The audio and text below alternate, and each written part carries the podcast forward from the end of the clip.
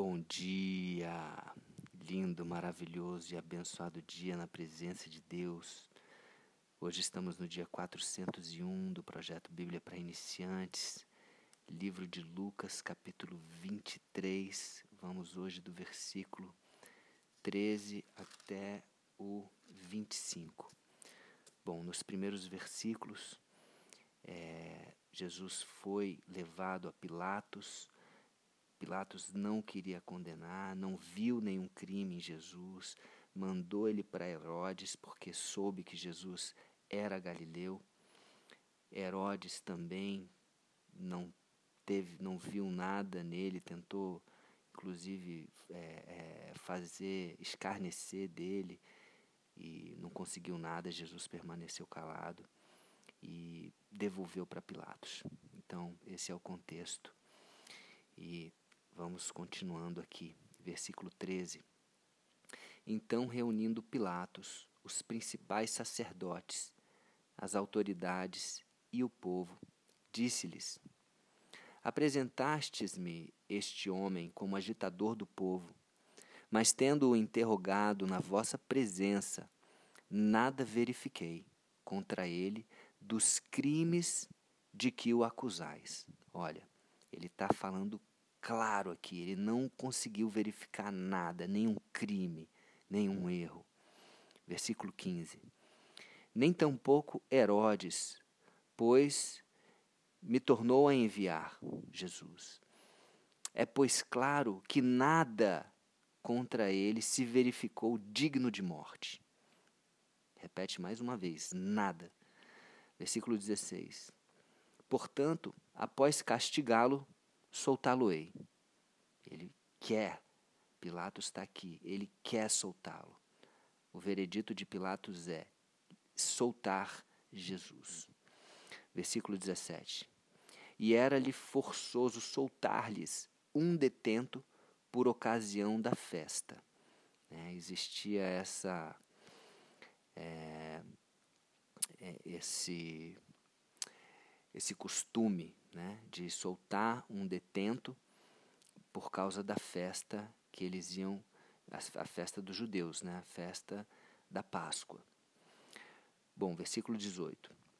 Toda a multidão, porém, gritava: Fora com este, solta-nos Barrabás.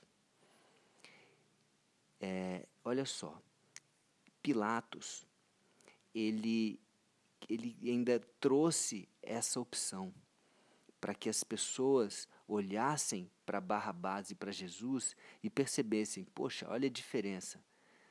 Barrabás, um homicida, Barrabás, um cara que foi preso por sedição da cidade, por ter, ter trazido confusão para o um Império Romano. E Jesus, qual dos dois vocês querem que eu solte? E a minha multidão gritava: Fora com este solta-nos Barrabás.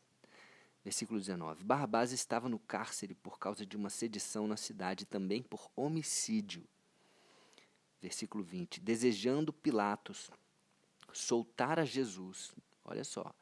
Pilatos queria soltar a Jesus, insistiu ainda com eles.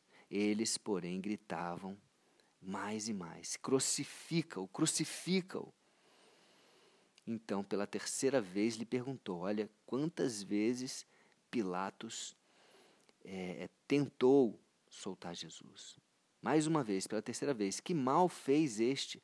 De fato, nada achei contra ele para condená-lo à morte. Portanto, depois de castigá-lo, soltá-lo-ei. Ele ainda fala novamente. Versículo 23. Mas eles instavam com grandes gritos, pedindo que fosse crucificado e o seu clamor prevaleceu.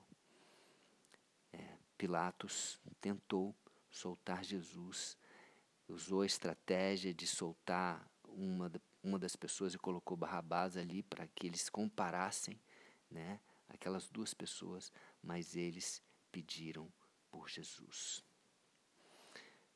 Então, é, versículo 24 diz: Então Pilatos decidiu atender-lhes o pedido.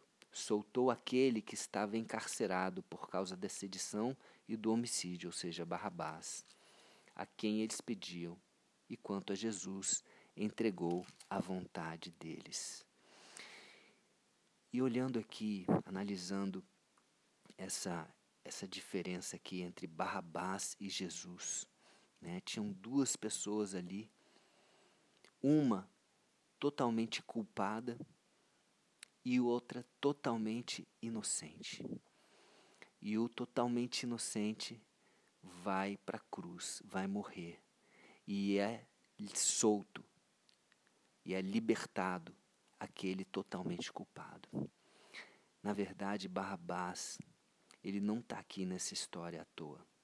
Ele não está aqui nos evangelhos à toa. Ele está aqui para mostrar que eu e você, nós somos culpados de morte. Os nossos pecados, e na Bíblia fala, o pecado leva, leva à morte, e todos nós pecamos. Todos nós deveríamos é, é, ser culpados por tantos pecados que nós já cometemos.